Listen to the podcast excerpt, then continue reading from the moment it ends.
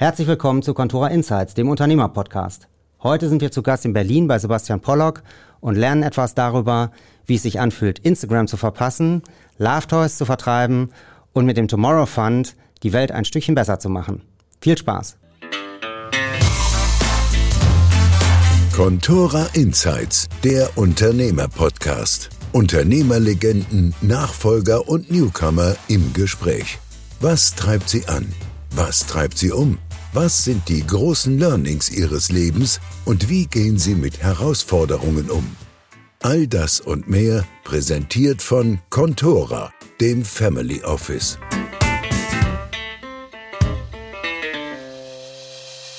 Ja, wir sind ja heute zu Gast bei Sebastian Pollock in Berlin beim Visionaries Club. Ähm, äh, ein tolles Büro, irgendwie Großraum, äh, erinnert mich ehrlicherweise an unser Büro in Hamburg. Ähm, ja, Sebastian, du hast mit Amorelie ein Bilderbuch-Exit hingelegt und bist ja auch jetzt mit dem Visionaries Club äh, sehr erfolgreich. Wie würdest du in wenigen Sätzen dein unternehmerisches Profil beschreiben? Also ich glaube, ähm, dass ich da ganz viel irgendwo aus meiner Kindheit mitgenommen habe. Also so aus dem, wo dann andere Kinder früher ins Poesiealbum geschrieben haben, Berufswunsch, Fußballer, äh, war bei mir schon immer Gut, da stand zum einen äh, Greenpeace CEO und zum anderen stand da aber auch Nordpol, äh, Abenteurer, äh, Amundsen und Scott als große Vorbilder. Also insofern auf jeden Fall Abenteurer. Ich bin sehr neugierig und ähm, ich mag es irgendwo auch Konventionen so ein bisschen zu brechen. Also wir werden ja mhm. noch über Amorelie sprechen. Das habe ich, hab ich da gemeinsam mit Lea ja auch definitiv getan.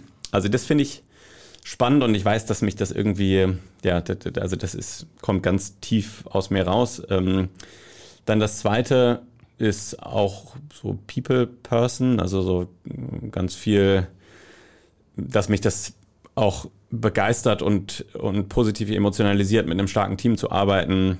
Und ähm, als dritten Punkt, in Anführungsstrichen, so Operator, also auch Sachen wirklich auf die Straße zu bekommen, nicht nur irgendwo so rum zu fabulieren, sondern auch wirklich dann irgendwann zu sagen, so, okay, wie machen wir es jetzt und ähm, was brauchen wir an Prozessen, was brauchen wir an Strukturen, was brauchen wir an Leuten, wie, wie legen wir jetzt wirklich los und im Zweifelsfall, ja, wie, Hauptsache wir legen jetzt los. Also ich glaube, diese drei, diese drei Kriterien oder drei Attribute zeichnen mich als Unternehmer aus. Ja, du hast ja auch mal gesagt, du siehst Unternehmertum als, als Lebensaufgabe. Mhm. Ähm, wann ist dir das denn klar geworden? Das war, äh, das war ein bisschen ein Zufall. Also ich war eigentlich auf einem ganz anderen Weg. Ähm, da muss ich jetzt ein bisschen in die Vergangenheit gehen. Während des Studiums an der WHU war ich, ja, das war so, damals war die, die WHU ist, heutzutage ist es eine totale Unternehmerschmiede geworden. Damals war das noch nicht so, als ich da war. Und ist jetzt auch noch nicht so verdammt lange her, weil 2006 mhm. bis 2009 war ich da, habe meinen Bachelor gemacht und ähm, damals war das eher noch so ein Drittel der Studenten ist nach dem Studium in die Beratung gegangen, ein Drittel ins Banking, ein Drittel Konzern. Also so ganz ja. klassisch. Und ähm, ich war eigentlich auch fast auf dem Weg, in die Beratung zu gehen. Ich hatte bei BCG, hatte ich ein Praktikum gemacht, hatte auch ein Angebot auf dem Tisch und also die wollten gerne, dass ich komme. Ich fand das auch cool und dann wurde ich noch überredet, muss man wirklich so sagen, von einem Kommilitonen, der, der war ein paar Jahr, Jahrgänge über mir, hat bei den berühmt-berüchtigten Samba-Brüdern in Berlin hat der, ähm, hat der gearbeitet für dieses mhm. Rocket Internet. Das kannte man damals aber noch nicht. Das kannte man sogar an der WHU noch nicht. Also mhm. was da diese Startup-Leute in Berlin machen, war sogar für uns, 2009 war das echt, das ist ja 13 Jahre her, war das war das noch gar nicht so klar. Und dann hat der aber gesagt, hier, wie wär's denn, du, Sommer zwischen Bachelor und Master, ich bin noch nach St. Gallen für den Master gegangen, willst du nicht mal nach Berlin kommen? Und äh, das habe ich dann gemacht. Habe dann dabei, das wirst du jetzt nicht kennen, lampenexperte.de, kirschkernkissen.de und so weiter gearbeitet. Heutzutage äh, heißt es Home24, das ja. kennst du wahrscheinlich, aber ja. damals, die Anfänge waren noch ein bisschen anders und ich glaube, das hat keine 24 Stunden gedauert.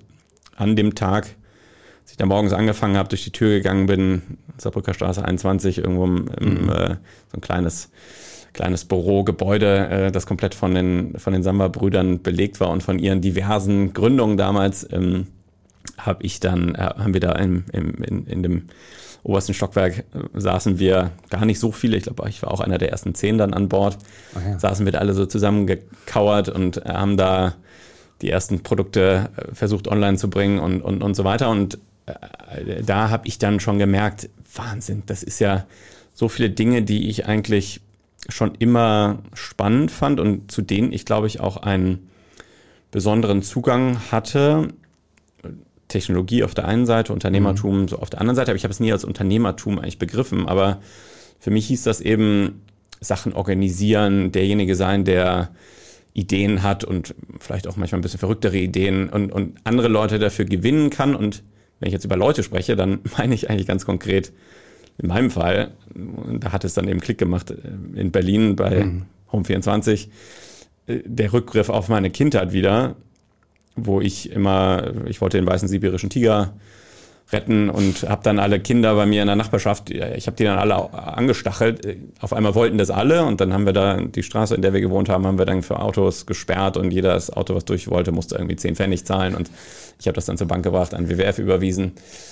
Dann ja, egal wo man guckt in meinem Leben, ich, hab, ich war immer derjenige, der gerne Sachen organisiert hat. Mhm. Und wenn ich das mal übertrage auf, wenn du ein bisschen dann wieder vorspulst, Amorelie, kommen wir ja noch zu, aber naja, was ist denn ein Unternehmen gründen?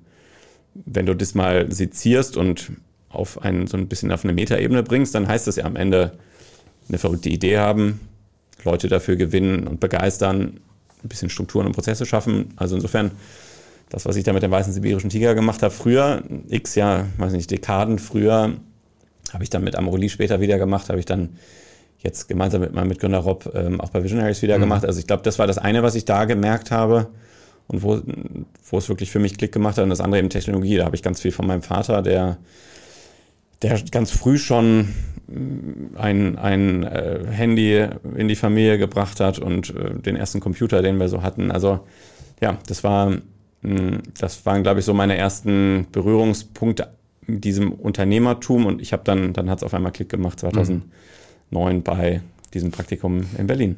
Ist dann ähm, dein Vater oder dann später Oliver Samba, sind das dann Vorbilder für dich gewesen und dass du gesagt hast, so wie die möchte ich das auch mal machen? Oder waren das mehr Anregungen? Wie war das für dich?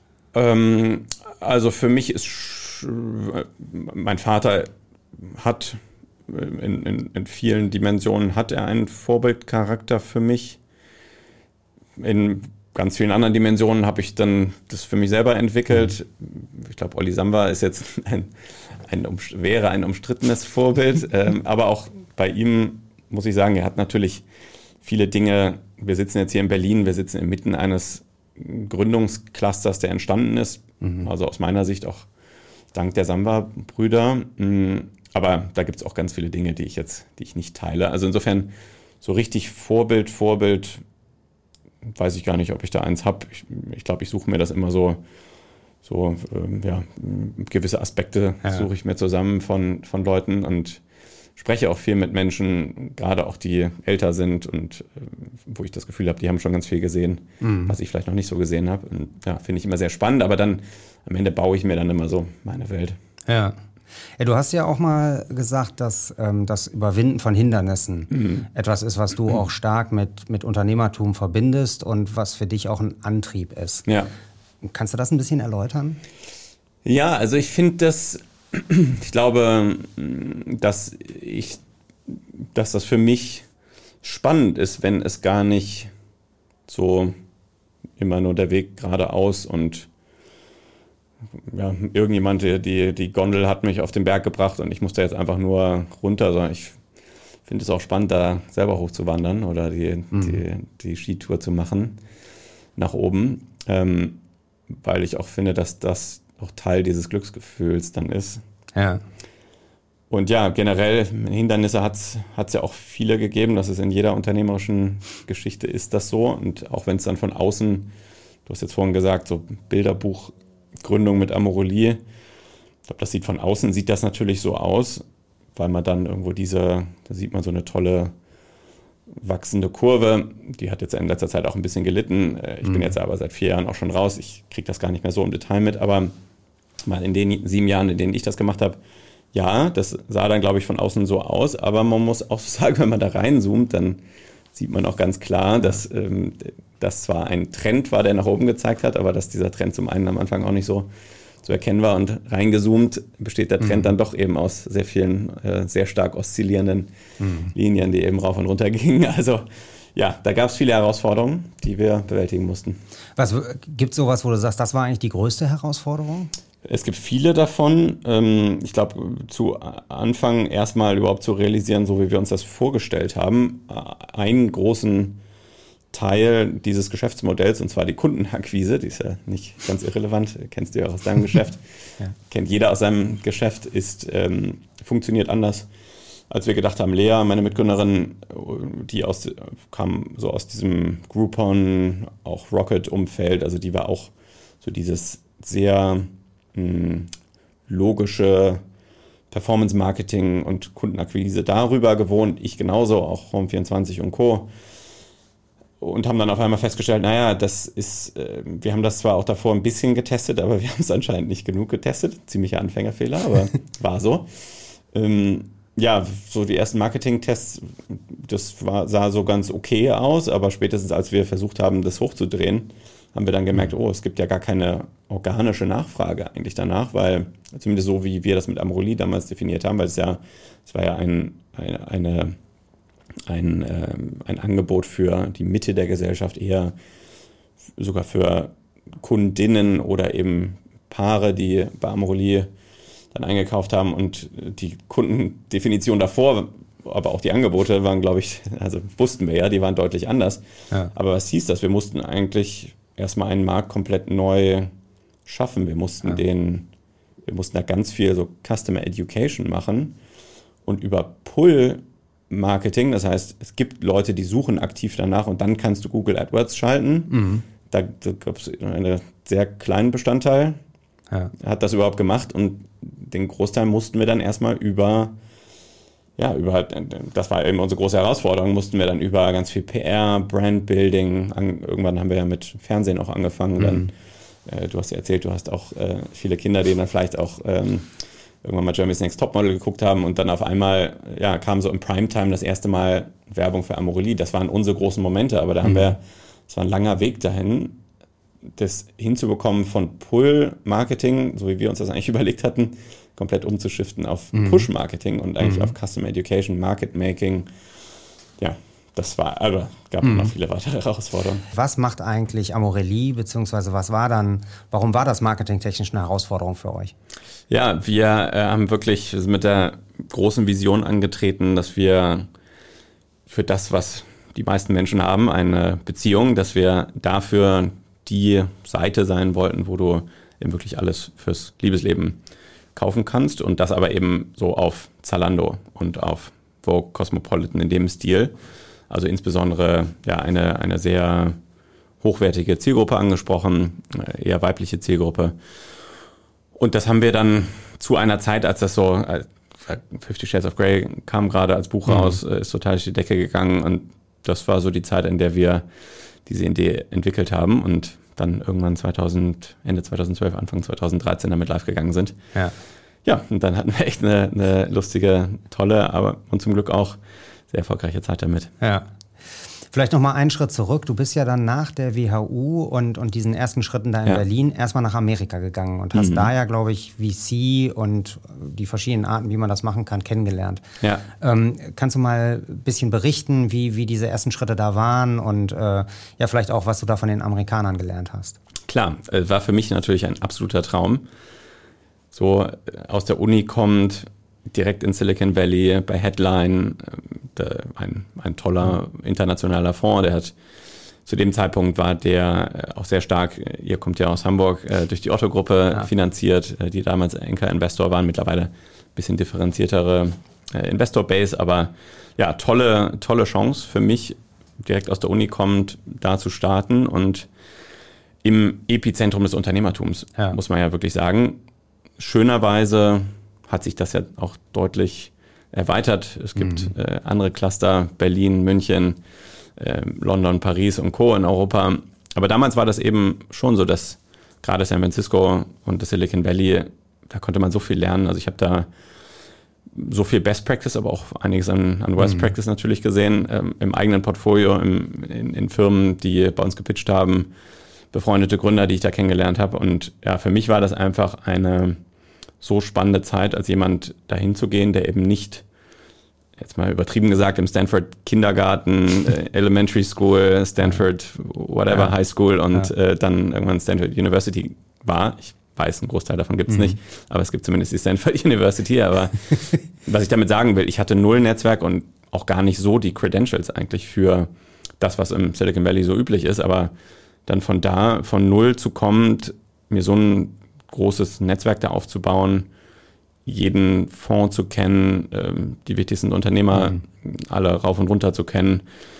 Und natürlich, ja, einfach viel zu lernen, viel mitzubekommen und auch gerade dieses dieses stereotypisch, aber dafür ja nicht minder ähm, richtige Sales gehen, was die Amerikaner haben und dieses super mutige Unternehmertum, was mhm. Mir nicht nur als Gründer geholfen hat, sondern was mir auch immer noch hilft als Investor. Ja. Ist das auch das, wo du sagen würdest, da unterscheidet sich dann das, ich sage jetzt mal, amerikanische Unternehmertum vom deutschen Unternehmertum? Also dieser, dieser Marketing, Sales, Vertriebs, Teil. Ich finde, das können die besser. Ja. Aber zum Glück unterscheidet sich es jetzt nicht mehr. Also okay. ich finde, jetzt meine eigene Wahrnehmung ist, dass es hier genauso mutige Unternehmerinnen gibt. Es gibt genauso eloquente, ähm, wortgewaltige und, und auf Bühnen extrem präsente Unternehmerinnen und Investorinnen. Also ich, mhm. ich finde glücklicherweise, dass sich, dass sich das schon ziemlich nivelliert hat. Mhm.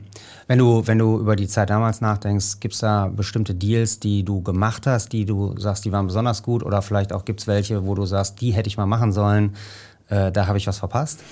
Also es gibt beides, definitiv. Ich glaube, lustiger sind wahrscheinlich die, die Deals, die ich nicht gemacht habe. Also dieses berühmt-berüchtigte negative Portfolio ja. bei, bei Investoren.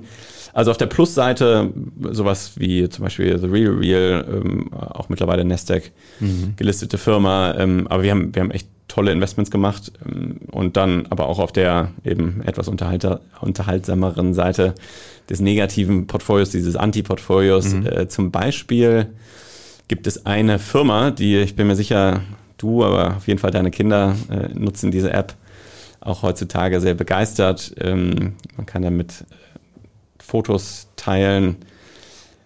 Ja, aber das, ich rede hier, ich rede über Bourbon. Ja. Das sagt dir jetzt wahrscheinlich nichts, weil das nämlich am Anfang war das diese App, diese Photosharing-App hieß tatsächlich Bourbon. Man konnte da irgendwelche Whiskyflaschen konnte man mit Filtern versehen, also Fotos von Whiskyflaschen hat das dann irgendwo geteilt in irgendeinem Stream.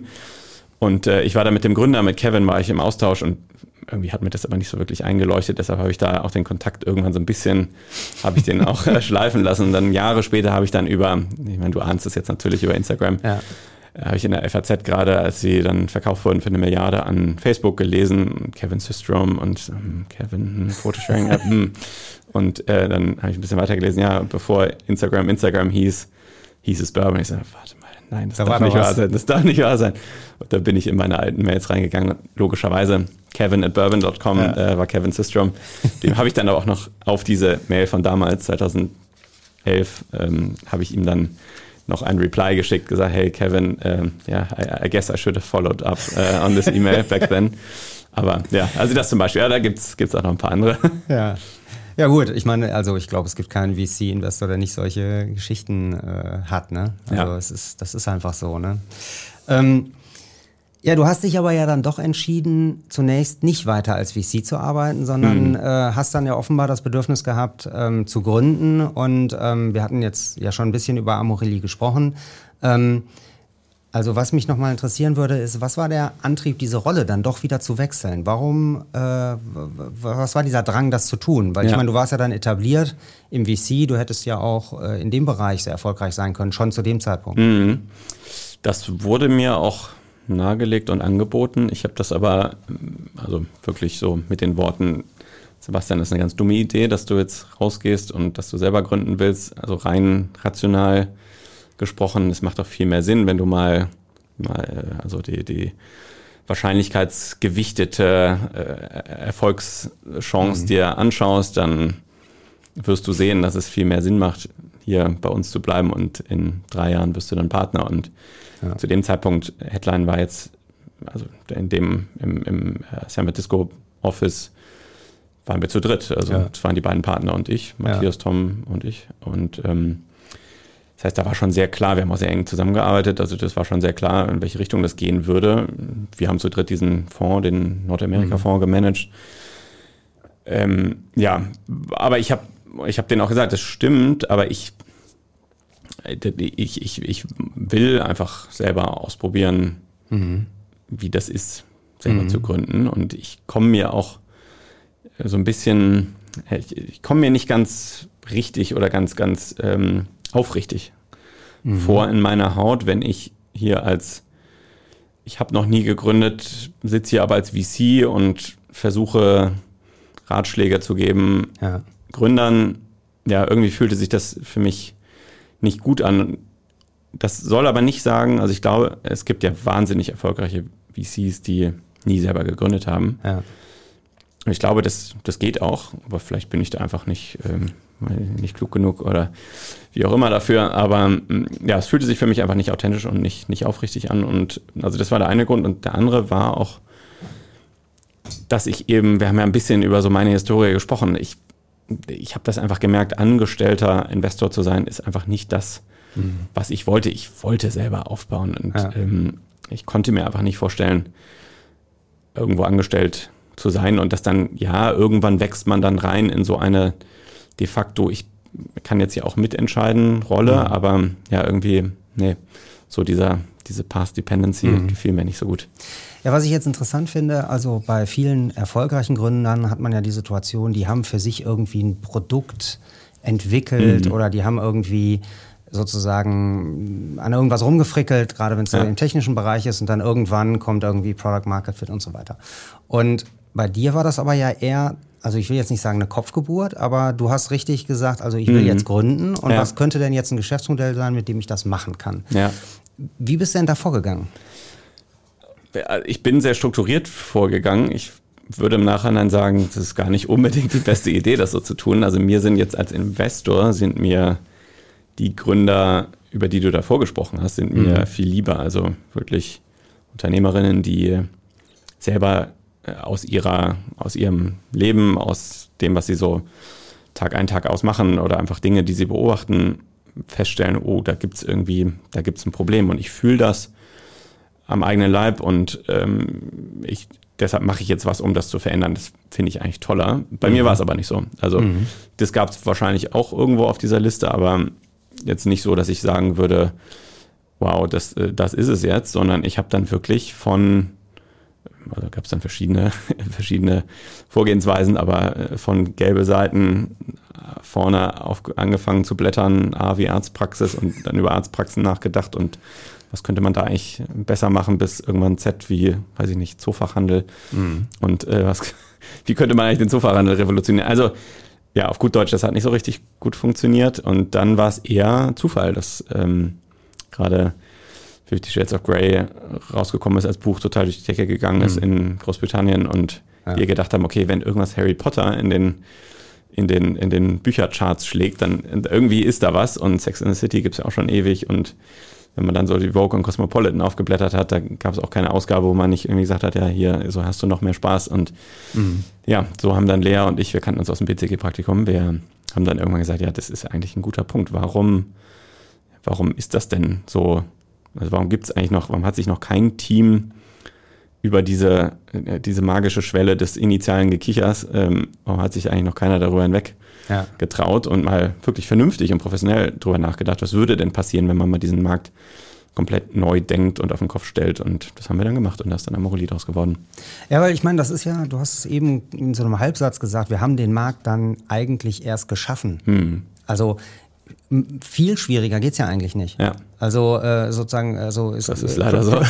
also Product Market Fit gibt es noch gar nicht, weil es gar nicht ja. den Market gibt. Ja. Also äh, und also äh, da ist ja schon wirklich bold, sich das zu trauen. Also wie funktioniert das denn dann als Team? Also wie, wie hast du das dann mit, mit, mit Lea Sophie Kramer zusammen, wie habt ihr das gemacht? Also wie habt ihr als Team an, diesem, an dieser großen Herausforderung gearbeitet? Also zum einen haben wir sehr früh festgestellt, bevor wir überhaupt angefangen haben, dass wir sehr komplementär sind und dass wir beide einen, einen, einen großen gemeinen, also einen überlappenden äh, Wertekern haben mhm. und dass wir dann aber auch ganz viele unterschiedliche Fähigkeiten haben, die uns extrem geholfen haben, dann auch diese, insbesondere diese Phasen der initialen Unsicherheit und wollen wir das jetzt wirklich machen, wollen wir das nicht machen, das irgendwie zu überwinden. Und das haben wir, das hat sich eigentlich von, vom ersten Tag bis dann wir verkaufen an Pro7, war das eine total tolle Kombination aus uns beiden und eine sehr ja, komplementäre, ergänzende Teamkonstellation.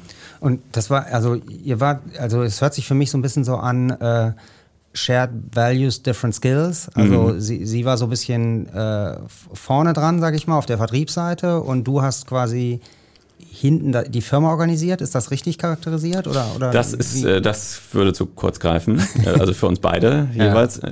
Wir haben am Anfang haben wir die sehr rationale Entscheidung gefällt, dass es total Sinn macht, dass Lea alles, was Marketing und was ja. nach außen, sagen, presseseitig, ähm, was das anbelangt, dass, dass sie das auf jeden Fall übernimmt. Ähm, das war aber nur eine von vielen Verantwortlichkeitsbereichen, die Lea hatte. Also nach innen gab es eben auch viele Dinge und ja, grundsätzlich, ich glaube, wir haben sehr viel auch über die Jahre haben wir, das hat dann mal Lea verantwortet, dann habe ich das mal verantwortet und mhm. bis auf tatsächlich dieses PR-Thema, weil das einfach, ja. das war Gesetz bei Lea, weil sie natürlich die beste ähm, so repräsentative Kundenfigur ja. in sich selber war ja. und äh, das uns natürlich total geholfen hat. Aber ansonsten ich glaube, IT war immer bei mir, ja, ähm, und PR war immer bei Lea, aber ansonsten haben wir alles, beide ja. mal alles gemacht. Ähm, B2B-Sales habe ich äh, dann aufgebaut. Wir waren ja irgendwann auch bei DM und ja. Mediamarkt und Edeka und Co. mit, ja. mit unseren Produkten.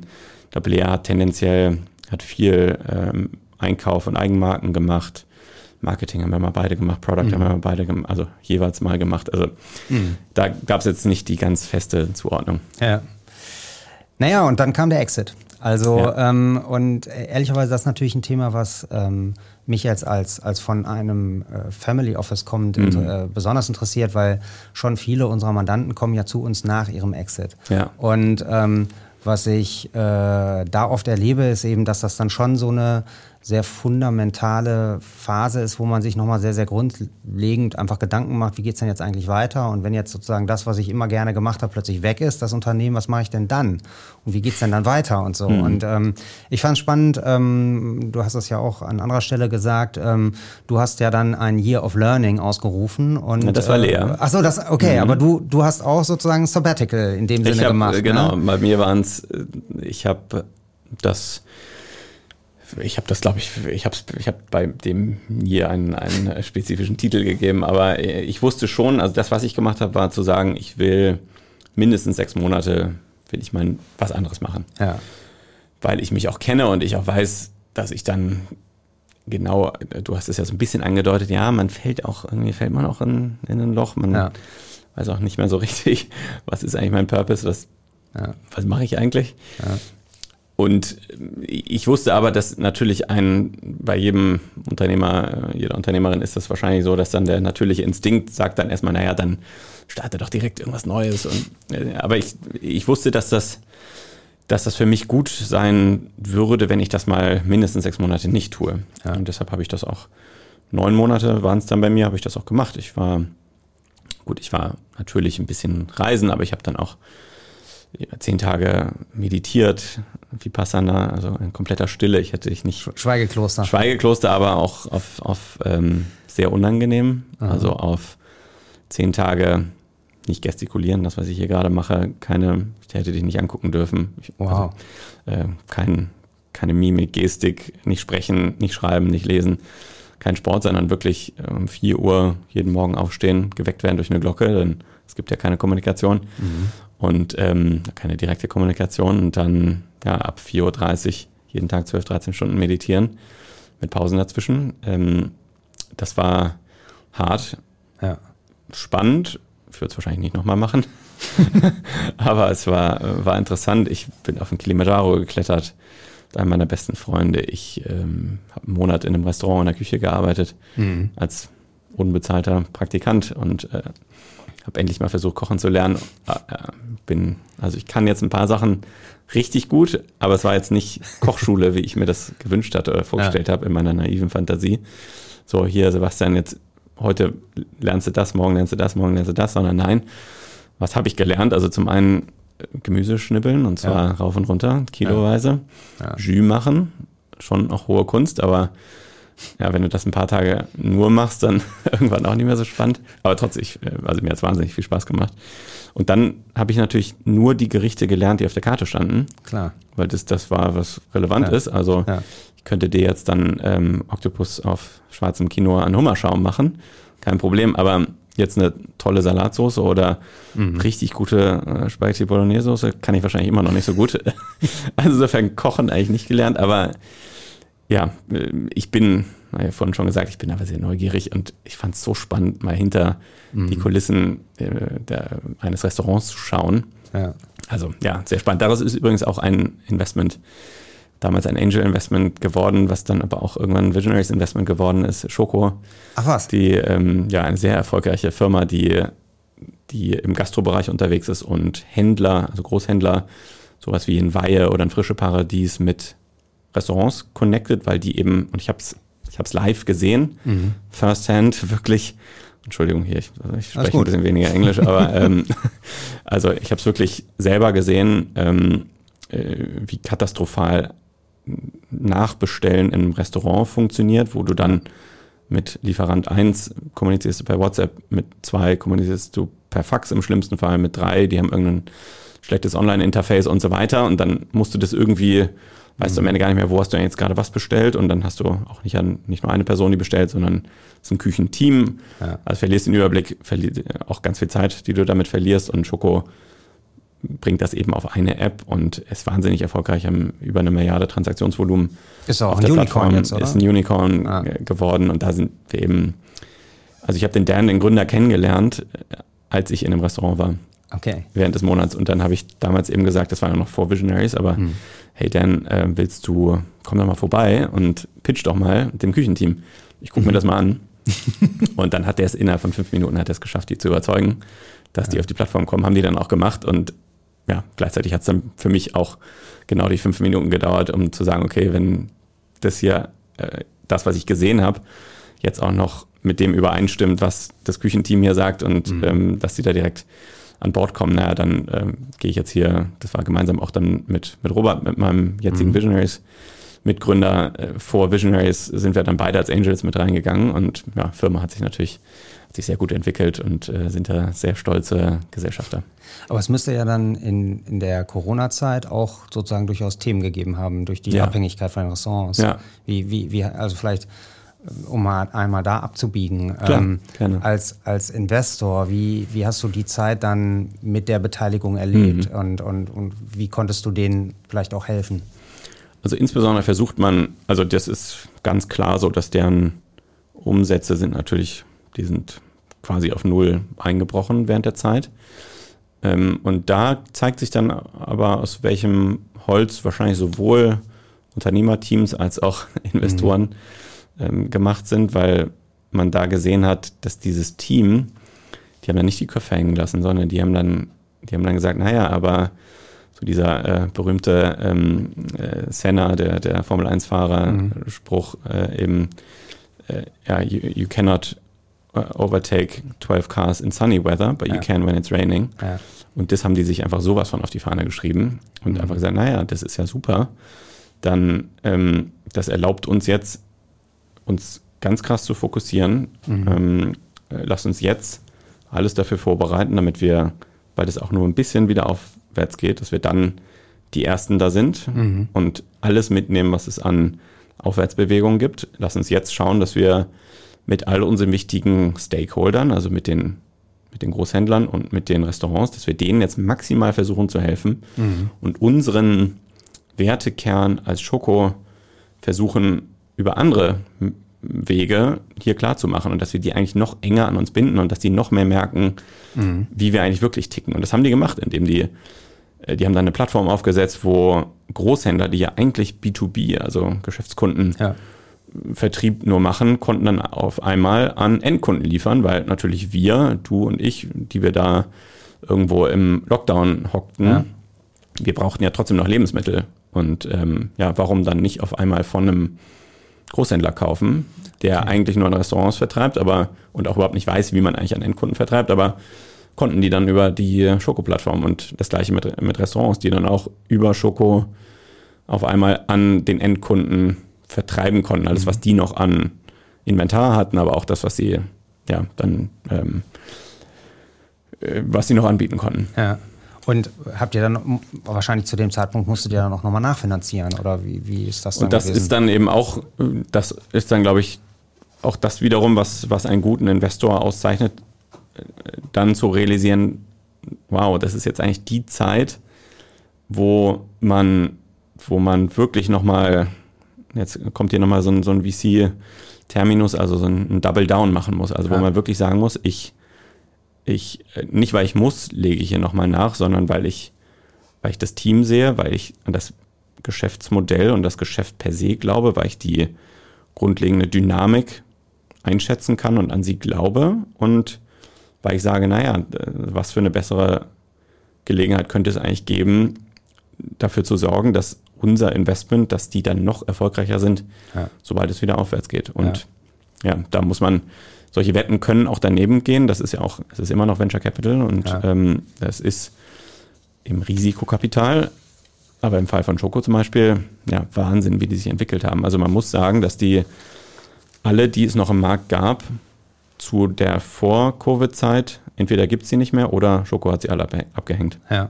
Und die sind ganz klar Nummer eins ja. und äh, dominieren diesen Markt. Ja.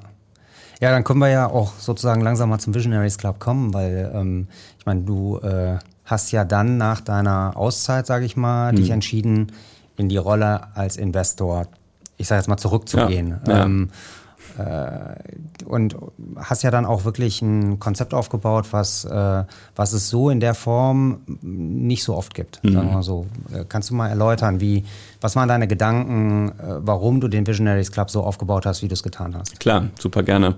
Und ich kann ja auch nochmal erzählen, was ist eigentlich Visionaries Club und wie funktioniert das eigentlich. Über Robert habe ich vorhin schon gesprochen, mein Mitgründer. Wir kennen uns schon sehr lange. Ähm, ich habe ja auch neben Amorelie habe ich viele Angel Investments gemacht, 25, 30. Ich habe also zur damaligen aktiven Zeit noch 2012 bis 2018. Ich habe angefangen, irgendwann bei Fonds zu investieren, ähm, habe auch in Roberts ersten Fonds investiert. Wir haben ganz viele Investments gemeinsam gemacht und äh, dabei festgestellt, dass wir, dass wir wahnsinnig gut harmonieren. Robert ist auch selber Gründer, hat seine Firma an Zalando verkauft und wir haben uns dann irgendwann haben wir uns überlegt, wie, wie müsste eigentlich ein Venture Capital Fonds aussehen, den wir uns als Gründer immer gewünscht hätten. Mhm. Also mm, wir haben ja auch viele VCs gesehen, an die wir gepitcht haben. Ähm, und man, ja, es, es gab einfach noch diverse Dinge, die ich gerne anders machen wollte, die wir gerne anders machen wollten und wo wir auch gesagt haben, was, was würde denn, also ähnlich wie bei Amorelie, was würde denn auch hier passieren, wenn man das mal komplett anders denkt und wenn man eigentlich Venture Capital, VCs investieren in Innovation, aber sind selber, wenn man sich mal anschaut, wie sehen eigentlich VCs aus? Das hat sich auch echt über viele Dekaden, waren so die jetzt nicht so innovativ. Ja. Ähm, und ja, wir haben uns eben gefragt, was könnte man eigentlich machen? Und insofern haben wir so ein paar Paradigmen, haben wir mal versucht, so ein bisschen für uns zu verändern. Und das eine ist, dass wir gesagt haben, wir wollen Geld nur von tollen, erfolgreichen, smarten Unternehmerinnen, sowohl aus der Digital- als auch aus der Familienunternehmerwelt einsammeln. Mhm. Weil wir eben ganz stark daran glauben, dass es sinnvoll ist, diese, so diese, diese Blackbox, diese Chinese Wall, die es bei 99,9 Prozent aller Venture Capital Fonds gibt, zwischen Investoren, also die, die wirklich, mhm. also Fund-Investoren, Limited Partners, LPs, die in den Fonds investiert haben und dem Portfolio, da gibt es eigentlich, ja, da gibt es eigentlich keine Kommunikation zwischen denen. Ja. Im Normalfall macht das auch Sinn, dass es da keine Kommunikation gibt, weil es eben häufig sind das irgendwelche Pensionsfonds, die in diese Venture Capital Fonds investiert haben. Ja, ich glaube, das wollen beide mhm. Seiten nicht, dass sie mhm. dann miteinander viel zu tun haben, weder Portfoliogründer äh, noch ähm, Pensionskasse. Mhm. Aber wir haben eben gesagt, ja, was passiert denn, wenn man eben diese institutionellen, institutionellen Investoren, wenn man die austauscht und an die Stelle eben genau diese smarten, tollen ähm, Unternehmerinnen mit ganz viel Erfahrung und auch unfairem Zugang zu Kommerzialisierung, zu ja. Netzwerken, die man selber nicht hat, äh, wenn man das austauschen würde. Also das war mal Prämisse Nummer eins und auch Paradigma Nummer eins, was wir, wo wir so ein bisschen, wo wir es anders machen wollten. Zweitens haben wir gesagt, wenn man sich die, den Markt anschaut, dann, ähm, dann, streiten eigentlich ganz viele Venture Capital Fonds streiten um die Series A. Also die sind da alle ja. mit ähnlich großen Fonds unterwegs und weil sie diese ähnlich großen Fonds haben, können die dann gar nicht so sehr in diese ganz, ganz frühe Phase rein, in der wir unterwegs sind. Und sie können aber auch danach, sind sie auch nicht so richtig kompetitiv gegenüber amerikanischen Fonds mhm. und, und britischen Fonds, die ab so der Series B, also ab so einer frühen Wachstumsphase dann spätestens eine Rolle spielen. Da haben wir gesagt, was, ja, was wäre denn, also wir, das Microfonds äh, mhm. ist das, was wir dann aufgelegt haben. Das heißt, wir haben dann gesagt, wir haben einmal 70 Millionen, mit denen wir nur in Pre-Seed und Seed investieren, also in der ganz, ganz frühen Phase, um das mal zu übersetzen. Und dann haben wir nochmal 70 Millionen, dann sehr unkonventionell, mit denen wir dann ähm, in etwas spätere Runden, aber immer als kleiner Co-Investor investiert mhm. haben. So war mal unsere erste Fondsgeneration. Und ähm, dritter Punkt, wir haben eben nur in so B2B SaaS-Themen investiert, also nur in Geschäftskundenlösungen, ja. sowas wie in Personio, wo wir zum Beispiel investiert sind. Und das war mal so, das war eigentlich, das waren die Prämissen, mit denen wir gestartet sind. Und eben immer mit diesem Anspruch, wir sind selber Unternehmer, auch nach wie vor. Wir haben ein sehr unternehmerisches Team. Jeder, mhm. der hier im Team ist, hat Startups von innen gesehen, weil sie entweder selber gegründet haben oder ganz früh bei, bei Startups unterwegs waren.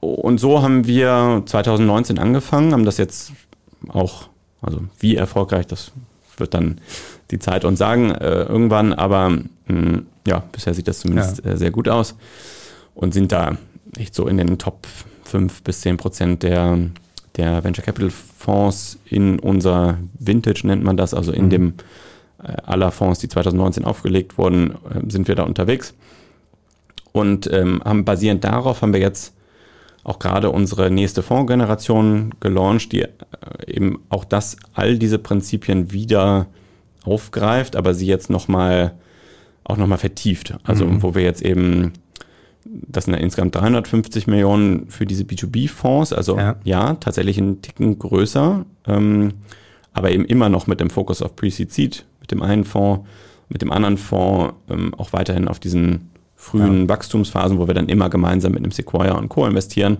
Und daneben gibt es dann noch ein weiteres, 300, äh, also neben den 350 Millionen gibt es noch einen 50 Millionen Vehicle, den Tomorrow Fonds, der auch innerhalb von Visionaries mhm. läuft und eben auch mit diesen tollen Investoren im Hintergrund, ähm, mit dem wir in die Themen investieren werden, die so durch das Raster eines typischen, in Anführungsstrichen, VCs fallen und ähm, die sich aber zu, zur Aufgabe gemacht haben, die großen Probleme, die wir eigentlich als Menschheit, als Planet mhm. haben, heute die mit Hilfe von Frontier Tech nennen wir das, also so wirklich so ähm, eher wissenschaftlich geprägten Technologien, die gerade aus Unis, aus Research Institutions rauskommen, also jetzt mal Gedankenbild, so BioNTech und Co., mhm. eigentlich mehr BioNTechs etc. Also das heißt jetzt nicht, dass, es, dass wir uns nur auf, wir fokussieren uns nicht so sehr auf den Pharmabereich, aber äh, wenn man sich den Klimawandel anschaut, wenn man sich äh, anschaut, wie vollgemüllt unser Planet auch teilweise ist, ähm, was ist, was wir alle, also ja, eigentlich das, wie wir uns ernähren, also die Zukunft des, des Essens, des Packagings ja. Und, ja. und Co. Ähm, wie wird eigentlich Clean Energy in Zukunft hergestellt? Es sind alles Themen, die noch nicht so richtig gelöst sind und äh, wo man aber wirklich große Schritte machen muss, wo man sehr mutig investieren muss und das Ganze eben idealerweise mit solchen Leuten, wie wir sie im Hintergrund haben, mhm. gemeinsam, weil das natürlich immer dafür sorgt, dass das Thema Kommerzialisierung, also von Invention zu Innovation, mhm. dieser sehr kritische äh, Schritt, der, äh, der sehr schwierig ist, dass wir da versuchen, insbesondere zu supporten. Das werden wir mit dem Tomorrow Fonds machen.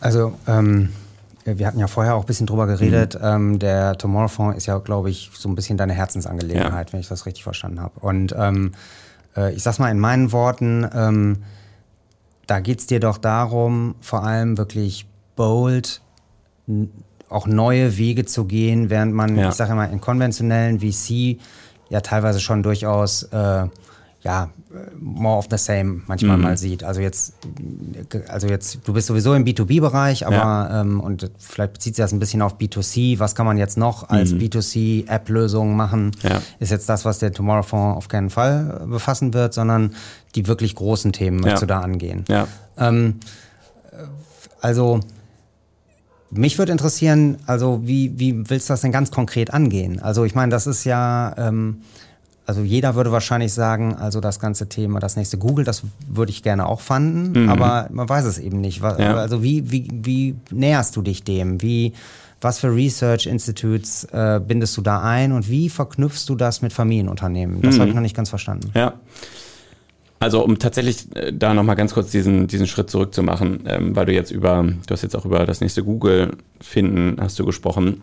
Das ist eigentlich genau das richtige Stichwort, wenn wir uns mal tatsächlich einmal auf die Vogelperspektive begeben und mal über die letzten 200 Jahre nachdenken mit industrieller Revolution 1800, mit mhm. 1885 äh, Karl Benz, äh, der das Auto erfunden hat, ähm, 1945 erster Computer mit dem ENIAC, ähm, der so, der, was man das, das erste Mal wirklich Computer nennen kann ähm, und, und so weiter und so fort, die nukleare Revolution 43 äh, mit Enrico Fermi. All das sind äh, Sachen, die wahrscheinlich immer in den Geschichtsbüchern stehen werden und äh, egal, ob wir jetzt unseren Kindern oder unseren Enkelkindern darüber erzählen werden, werden das prägende Abschnitte in der Menschheitsgeschichte sein. Und mhm. unsere Überzeugung mit dem Tomorrow Fund ist, dass wir, also es ist, äh, es ist durchaus spannend, weiterhin in, in, in, in digitale Technologien zu investieren. Das will ich damit nicht sagen. Das ist, das war wahrscheinlich die letzte große Revolution. Die mhm. gibt es auch immer noch und die hält auch an.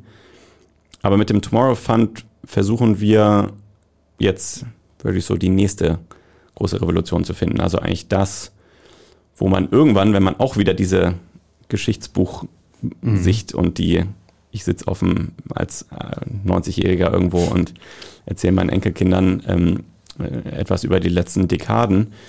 Wenn man sich aus dieser Perspektive dem nähert, dann ist zumindest unsere Hypothese, dass dieses, dass, dass die Probleme, die wir als Menschheit eben gerade haben, dass genau darin auch diese nächste Revolution liegen wird. Also, mhm. um es mal ein bisschen konkreter zu sagen, dass die großen Industrien, die wir haben, also wirklich die größten Industrien sogar weltweit, die es gibt, dass die alle radikal umgebaut werden müssen.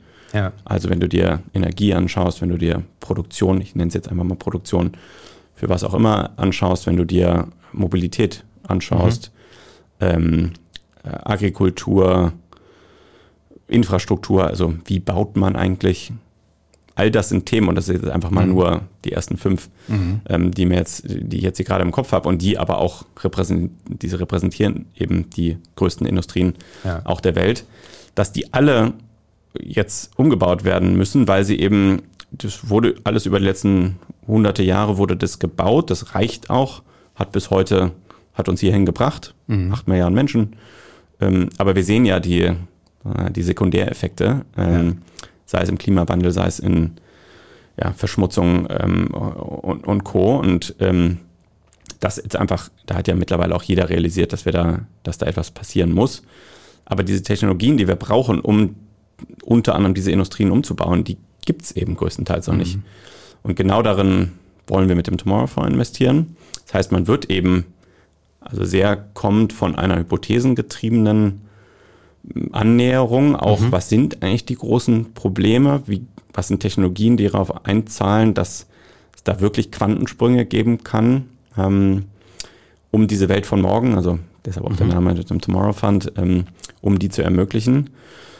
Und dann ganz spezifisch mit den Experten zu sprechen, die es in dem Bereich gibt, mit allen Professoren, Koryphäen, Unternehmern, die in dem Bereich schon unterwegs sind, ähm, dann mit unseren Familienunternehmern, das ist natürlich das Schöne, wenn ich über Clean Energy nachdenke, dann fällt mir direkt Max Fissmann ein, mhm. der, ähm, also Fissmann, die ja auch bei uns äh, engagiert sind. Ja.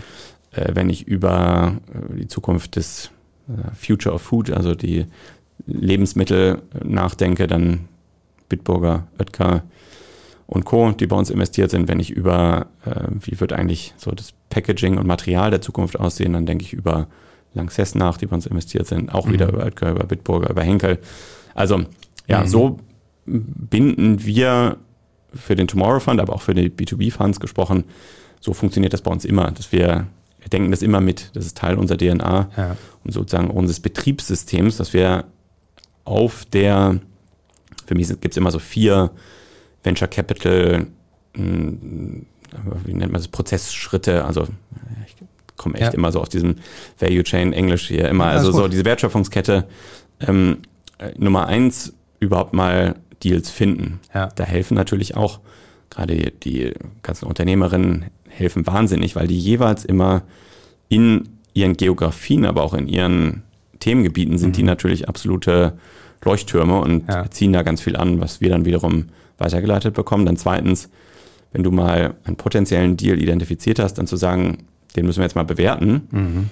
Gut, das können entweder, klar, wir glauben auch, dass wir so jetzt nicht ganz äh, auf den Kopf gefallen sind, aber ja, wenn ich mich jetzt alleine irgendwie in irgendwo im luftleeren Raum in mein Kämmerlein setze und dann einfach drei mhm. Stunden über irgendwas nachdenke, kann ich auch zu einem ganz okayen Ergebnis kommen, aber noch besser ist es wahrscheinlich, wenn wir und sagen wir, wir gucken uns jetzt die, die Zukunft der Logistik an, wenn ich dann Felix Wieger anrufe, der bei uns investiert ist, wenn ich den CEO von Fissmann anrufe, von Konrad, ja. von Swarovski, von Oetker und Bitburger und genau verstehe, ist das wirklich ein Problem? Es ist keins. Wenn es eins ja. ist, würde die Lösung passen? Wenn die passt, was würdet ihr eigentlich dafür zahlen? Wenn es nicht passt, warum eigentlich nicht? Also das ist mhm. nur Schritt Nummer zwei. Dann Schritt Nummer drei, man muss ja auch einen Deal gewinnen. Ja. Ähm, das heißt, auch da dann schon gezeigt zu haben, was eigentlich, was ist eigentlich, was macht eigentlich Visionaries Club aus für Gründerinnen, die dann im Portfolio sind. Das zeigt man ja auch dann schon durch diesen Evaluationsprozess, weil man da schon die ersten, die ersten ja. Connections herstellt zu eben Familienunternehmern zum Beispiel und dann im vierten Schritt das Portfolio supporten. Da kann man dann einmal so die komplette Klaviatur und das komplette Netzwerk auspacken. Also gerade jetzt diese Verbindung in den Bereich der Familienunternehmen mhm. äh, ist natürlich jetzt für jemanden wie mich total Klar. spannend, ja. weil das ist ja quasi ein bisschen unsere Welt. Ja. Und ähm, also ein Thema, was ich über die Jahre immer wieder habe, ist, ähm, wir beraten ja unsere Familien auch bei ihren Investments mhm. und äh, versuchen ja dann ein diversifiziertes Portfolio gemeinsam aufzubauen. Ja. Und ein Teil davon ist eben immer, das ist auch unsere Empfehlung über die Jahre immer gewesen, äh, auch ein Teil in Venture Capital zu investieren. Mhm. Und der Teil, der immer kritisch wird äh, oder ist, ähm, und da bin ich jetzt mal äh, dran interessiert, wie du das siehst, ähm, ist also, die meisten mittelständischen Unternehmen tun sich halt wahnsinnig schwer mit den Bewertungsthemen. Also von dem von dem ganz einfachen Thema, guck mal, die verlieren doch Geld, warum, da habe ich ja noch nicht mal ein EBIT-Multiple und wie, wie ja. werte ich, warum soll denn dieses Unternehmen eine Milliarde wert sein? Guck mal, die ver verbrennen ja Geld und also das ist ja sehr vereinfacht dargestellt, aber mhm. sozusagen diese, diese, diese Bewertungsthemen sind eigentlich für ein mittelständisches Unternehmen immer problematisch oder ist immer eins, wo man viel diskutiert und überlegt, ja, ist denn die Abgrenzung des Marktes und diese Zukunft, die da eingepreist wird. Mhm ähm, wo ist denn meine Downside Protection, um es mal so zu sagen? Ähm, wie ist das denn, wenn du jetzt diskutierst? Also du, du hast einen interessanten Deal auf dem Tisch, ja. Pre-Seed, Seed, äh, vielleicht Series A und diskutierst ja genau mit diesen Leuten auch. Die haben hm. bestimmt, ähm, die, die jetzt bei dir investiert sind, natürlich auch eine ähm, äh, ja eine Affinität dazu und die haben das in Sicherheit, also ein Max ja. hat das Thema VC verstanden, dem mhm. brauchst du das nicht erklären. Aber wie, wie läuft dieses Bewer die Bewertungsdiskussion zwischen dir und den Familienunternehmern? Zum Glück läuft die nicht, weil wir äh, das, also wir, ich glaube, wir würden uns selber ein Bein stellen und alle, die bei uns investiert sind, sehen das genauso, wenn wir jetzt anfangen würden, Deal-Entscheidungen, sollen wir das machen oder nicht, mhm. tatsächlich mit, den, mit unseren Investoren zu diskutieren. Zum einen sind es dafür zu viele, ja. ähm, zum anderen würde, kommen dann auf einmal irgendwelche strategischen Hintergedanken vielleicht da auch noch mit in diese Entscheidungsfindung mit rein, sondern es ist ganz klar so, dass wir diejenigen sind, die die Investmententscheidung ja. alleine fällen. Ja. Ähm, und das ist auch, das ist unser Mandat. So, ja. Das macht auch aus meiner Sicht total Sinn. Aber trotzdem haben wir natürlich, wir im Team führen natürlich viele Diskussionen dazu, was ist eigentlich, ist das eine Bewertung, die Sinn macht oder nicht? Ja. Da gibt es leider keinen da gibt es irgendwie keinen, da kann, kann man keinen Shortcut nehmen. ähm, oder es gibt da auch nicht diese eine goldene Regel oder Formel, sondern mh, hm, zum einen ist natürlich Marktlage, am Ende ist es ja auch Angebot und Nachfrage. Ja. Bestimmt den Preis, so einfach es ist, ähm, so, so ist es nun mal, auch in diesem Geschäft. Dann ähm, gelten für uns wahrscheinlich, haben wir über die Zeit für uns definiert, dass das Wichtigste für uns Ownership ist. Also wir wollen signifikant genug an den Firmen beteiligt sein, ja. weil wir nicht in einem Geschäft unterwegs sind, in dem es eine Rolle spielt, am Ende, wie sage ich das jetzt hier am, am diplomatischsten, also es ist gar nicht so wichtig, wenn wir, also es ist sogar gut, wenn wir so ein bisschen, wenn wir aggressiver unterwegs sind und wenn Investments auch nicht funktionieren. Dafür ja. gibt es das Portfolio. Ja. Dafür ist es auch ein geschlossener Fonds. Das Wichtigste ist eigentlich, dass wir bei Investments, die richtig gut funktionieren, also bei dem nächsten Facebook, ja. bei dem nächsten Instagram, ja. Bourbon, wie auch immer, ähm, dass wir da dann sehr signifikant beteiligt sind. Ja. Das heißt, das ist eigentlich das Wichtigste. Ja. Und gleichzeitig haben wir aber natürlich, wir haben ein natürliches, ein, ein Korrektiv, dadurch, dass wir klar definierte Fondsstrategien haben, wo auch jeweils klar ist, dass wir jetzt nicht einfach, weil wir unsere mal 10% haben wollen an Firma X, mhm. schrauben wir jetzt nicht beliebig einfach den Investmentbetrag nach oben, ja. sondern wir sagen, bei uns ist eben ganz klar, es gibt im Seedfonds zum Beispiel, gibt es eben eine Schwelle, über die investieren wir nicht. Das heißt, ja da ist irgendwo die natürliche Deckelung, was die Bewertung anbelangt, weil ich einfach nur sagen muss, also angenommen eben in unserem Fall zum Beispiel 1,5 Millionen, wollen wir maximal investieren. Ja, 10 Prozent würden wir dafür gerne immer mindestens haben. Ja. Das heißt ja, Bewertung darf maximal 15 Millionen sein. Ja. Ja. Und entweder fühlt sich das dann, dann gucken wir uns eben an, wo ist, wo ist diese Firma gerade? Fühlt sich das hier gerade richtig an? Es gibt dann, gibt natürlich außer EBITDA-Multiples gibt es ja auch Umsatz-Multiples. In so einer frühen Phase das häufig nicht mhm. ganz so relevant. Aber natürlich hat man über die Jahre, wir haben jetzt über 100 Investments gemacht, hm, hast du ein Gefühl für insbesondere Gründerteams, Marktdynamik, die, was ist das revolutionäre Potenzial dieser Idee? Ja. Also ist das jetzt so eine eher eine, eine Evolution und so eine leichte lineare Veränderung mhm. nicht so spannend oder ist das wirklich ja, mhm. eben ein, ein, großer Sprung und eher eine Revolution? Also mhm. ganz viele Themen, die wir uns angucken. Wir kennen natürlich das kompetitive Umfeld, können uns auch mal anschauen, wie gibt es vergleichbare Modelle. Das würde man sich ja. eben in diesem B2B-Fonds an, ja. anschauen. Das wird dann im Tomorrow-Fonds, das ist ein bisschen schwieriger. Ja, klar. Ja, aber äh, irgendwie am Ende ergibt sich dann ein, ein, eine Bewertung, eine Bewertungsvorstellung und entweder deckt die sich damit dem, was die Gründer mhm. sich vorstellen oder nicht. Und man muss auch sagen, also wir raten auch Gründern manchmal sogar, auch wenn wir selber investiert sind und eigentlich davon profitieren würden, dass es eine sehr hohe Bewertung in der nächsten Runde stattfindet, sagen wir auch, hm, wir glauben, das ist zu hoch. Ihr stellt euch da selber, ihr tut ja. euch da keinen Gefallen, ihr stellt euch ein Bein, weil ihr dann, ja, eigentlich so da, wo das Business gerade steht, das deckt sich noch nicht mit dem, wo ihr jetzt hier als Bewertung stehen ja. wollt. Ihr, ja, da werdet ihr dann, vielleicht klappt das jetzt einmal, aber das wird danach dann nicht nochmal klappen ja. und dann ja. sind alle am Ende nicht so glücklich. Ja, ich meine, ähm, Sebastian, was ich ja super interessant finde, ähm, jetzt bei dir ist, du, du bist ja einerseits Unternehmer und andererseits aber ja nun auch wirklich Investor. Und diese mhm. zwei Welten so übereinander zu bringen, ähm, ist ehrlicherweise auch oft etwas, was, wo wir viel mit zu tun haben. Ähm, wenn du dir Teams anguckst, mhm ähm, oder, oder Geschäftsmodelle. Ähm, gibt so Art drei zentrale Fragestellungen, die du besonders beantwortet haben willst? Also sozusagen, was sind die drei Kernkriterien für dich, warum du ein Thema sagst, das sollten wir machen oder das sollten wir nicht machen? Ähm, die gibt es auf jeden Fall. Wir haben das, das ist bei uns auch in so einem, in, in einem Prozess und, mhm. und auch in, in einem Art Kriterienkatalog haben wir den Versuch unternommen, es zu definieren. Am Ende ist es dann doch auch immer ganz viel individuelle Unternehmenssituation, logischerweise. Aber ja, ein paar der Punkte, also Team ja. ist mit das Wichtigste. Der Markt, in dem sie unterwegs sind, ist das groß genug? Also kann das eben zu einem Unicorn oder größer werden?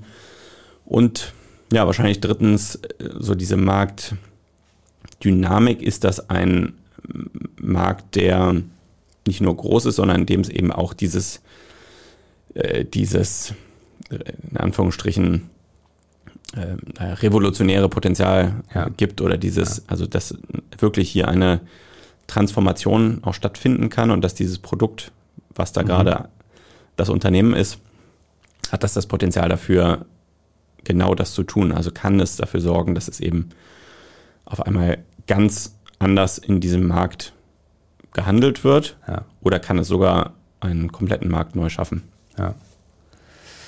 Okay, wir kommen langsam zum Ende. Bevor ich zu meinen klassischen Schlussfragen komme, habe ich ein neues Feature. Und zwar ähm, die Mitarbeiter bei, bei Contora sind ja mittlerweile auch 70. Ähm, die verfolgen das ja sehr genau, was wir hier so treiben mhm. und sagen dann auch immer, ja, Patrick, was ist denn eigentlich der nächste Podcast? Podcast-Gast und äh, so. Und als ich dann erzählt habe, äh, dass wir heute hier zusammensitzen, da wurde der Wunsch geäußert, bitte, du musst ihm eine Frage stellen aus seiner Zeit von Amorelli. Und zwar, was ist das bestverkaufte Sextoy bei Amorelli damals gewesen? Und ich will, äh, gebe die Frage natürlich gerne weiter. Ja klar, auf jeden Fall. es ist, ähm, ich kann dir aus eigener Erfahrung sagen, dass äh, diese Fragen bei irgendwelchen Geburtstagen und Co., also ich, ich habe immer versucht, mich als letzter vorzustellen in so einer bunten Runde, wenn da jeder sagt, was sie dann so machen, weil das natürlich so spannend ist äh, ja. und, und wahrscheinlich auch bis zum heutigen Tage äh, anscheinend. Also ähm, der, unser Amroli Adventskalender ist, war natürlich ein, ein totaler Bestseller, muss man sagen. Und dann gibt es auch noch der, äh, der Womanizer, auch äh, ein, ein ähm, also ist leider nur für Frauen. Heißt, also was heißt leider, aber für uns beide, schade. Aber äh, ja, genau, der Womanizer, der war auf jeden Fall auch immer oben mit dabei. Aber würde sagen, insgesamt äh, der, der Amorelli Adventskalender ist schon, der, ist ähm, der war es, ja. Sehr gut, ja, vielen Dank. Ja, dann komme ich äh, wieder zu den äh, meinen seriösen Schlussfragen. Und zwar, ähm, äh, ja, frage ich ja immer drei, drei Sachen. Ähm, und das eine ist, ähm, was ist eigentlich der beste Ratschlag, der dir je gegeben wurde? Mhm. Ähm, also, gut, zum einen habe ich irgendwann mal mit, mitgenommen, äh, dass Ratschläge auch Schläge sind. ja. also insofern dieses Ratschlag, das Konzept des Ratschlags, dass man es auch immer mit Vorsicht behandeln muss und wahrscheinlich nie so ganz übernehmen sollte für einen selbst. Mm, aber ich glaube, grundsätzlich war es mal so diese, die Feststellung, dass man eigentlich die eigene Definition von Erfolg mhm. finden muss. Ähm, also Define uh, Success by Your Own Rules habe ich mal irgendwo, habe ich mal gelesen. Das war jetzt nicht mhm. so Ratschlag im klassischen mhm. Sinne, aber habe ich mal gelesen und finde ich immer noch toll, weil da für mich ganz viel drin steckt und ich ähm, eben das nicht nur das Gefühl habe, sondern dass es für mich jetzt in Kombination mit noch so ein paar anderen Dingen, die mich beeinflusst haben, also der Feststellung, dass das Leben endlich ist. Das war, glaube ich, von, von ähm, Stephen äh, Covey, äh, Seven Habits of Highly Successful People, mhm. Nummer eins, ähm, Starting with the End in Mind. Finde ich auch immer, also das dann mal zusammengenommen, zu sagen, naja, das Leben ist nun mal endlich und mhm. ja, wenn ich dann, was sollte ich tun? Wahrscheinlich nicht darauf hören, was andere denken, was Erfolg ist, sondern meine eigene Definition für Erfolg finden und das tun, was mich wirklich glücklich macht. Also das ist. Magst du das teilen, was Erfolg für dich ist? Ähm, ja, gerne. Für mich das ist ein guter Punkt. habe ich so pointiert, habe ich da auch noch gar nicht so drüber nachgedacht, aber ich glaube, es ist, ähm, es ist tatsächlich ja so ein etwas zu bewegen mhm. mit tollen Leuten an der Seite, also wirklich an einen Unterschied zu machen, an wichtigen Themen zu arbeiten, hm, das in einem Team zu tun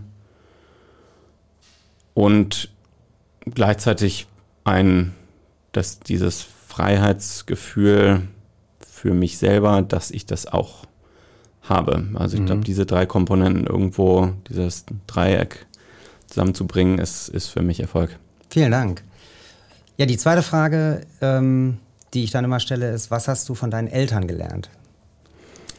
Also von meiner Mutter auf jeden Fall, das ist eine ja, wahnsinnig liebende Person, die, ich weiß auch nicht, wie sie das hinbekommt, dass sie, die hat mir jetzt, heute Morgen hat sie mir gerade eine WhatsApp geschrieben, ah, kannst du dir vorstellen, vor zwei Jahren waren wir bei euch in Berlin und da habt ihr uns erzählt, dass, äh, dass Sophie schwanger ist und ihr ein Kind erwartet. Das hätte ich jetzt sogar noch nicht mehr mehr auf mhm. den Tag genau hinbekommen, aber sie weiß das alles immer. Und ähm, ja, also dieses wahnsinnig positiv emotionale, diese hohe emo emotionale Intelligenz, ähm, die hat mich schon immer sehr beeindruckt und habe ich, mhm. versuche ich mir so viel wie es geht davon abzuschneiden. Also dieses ja, Thema People mhm. Person und irgendwie dieses sehr menschenzugewandte. Ähm, und mein Vater ist das auch.